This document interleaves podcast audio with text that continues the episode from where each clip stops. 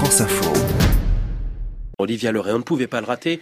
Vous avez vous aussi un avis assez tranché, comme beaucoup de monde d'ailleurs, sur cette crise des sous-marins Oui, mon avis, ça tient en une phrase. hein. J'ai eu le temps de bien mûrir mon raisonnement depuis une semaine. Moi, je trouve que ce que nous ont fait les Australiens et les Américains... C'est nul Bah oui, parce qu'après tout, vous l'avez dit, hein, tout le monde y va de son avis, alors pourquoi pas moi? Non, vous n'avez pas remarqué, ce sous-marin gate, c'est devenu une cause nationale. Tout le monde, absolument tout le monde, est sur le dos, comme on dit, sur le dossier.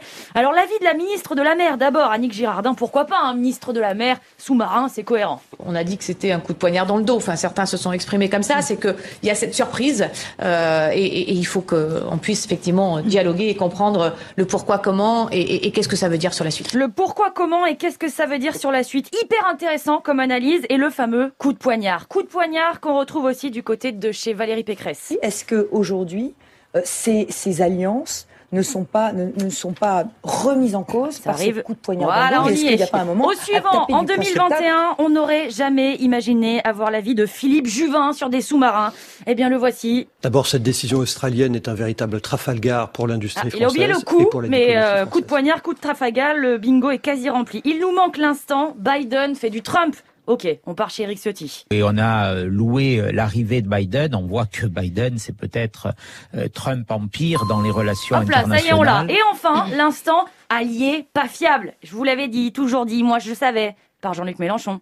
Ça veut dire que les États-Unis d'Amérique ne sont pas un allié fiable, ce que j'ai toujours dit. Ah, ça y est Non, vraiment, tout le monde est sur le dossier, un sous-marin. Pas que les politiques, d'ailleurs, dans ton entourage aussi. Un ami que t'as pas eu depuis un bail au téléphone. Salut, ça va oh, Enfin, cette histoire de sous-marin, ça me met un peu patraque. Ton oncle qui dit « Mais il a raison, Jean-Luc, faut pas faire confiance aux Amerlocs. » Non, vraiment, si t'as pas d'avis sur les sous-marins, t'as absolument raté ton mois de septembre. Tiens, d'ailleurs, à RMC, en plateau, Didier, un agriculteur inconnu au bataillon, a lui aussi donné son avis. À un moment donné, c'est le commerce, quoi.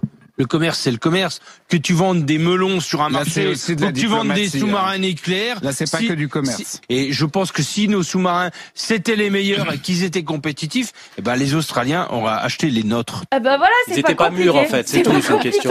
On Je vais prendre les autres là, les sous-marins de derrière là, C'était pas vous la saison. Melon c'était pas la sous-marin, saison. voilà. Melon sous-marin, on en était là. Bon, je compte sur vous, Marc, parce qu'on n'a pas encore eu euh, l'avis de Christophe Castaner. Si vous pouvez lui demander dans quelques minutes. Eh ben ce sera fait dans Voilà, 5 minutes, vous serez contente. Merci beaucoup Olivia.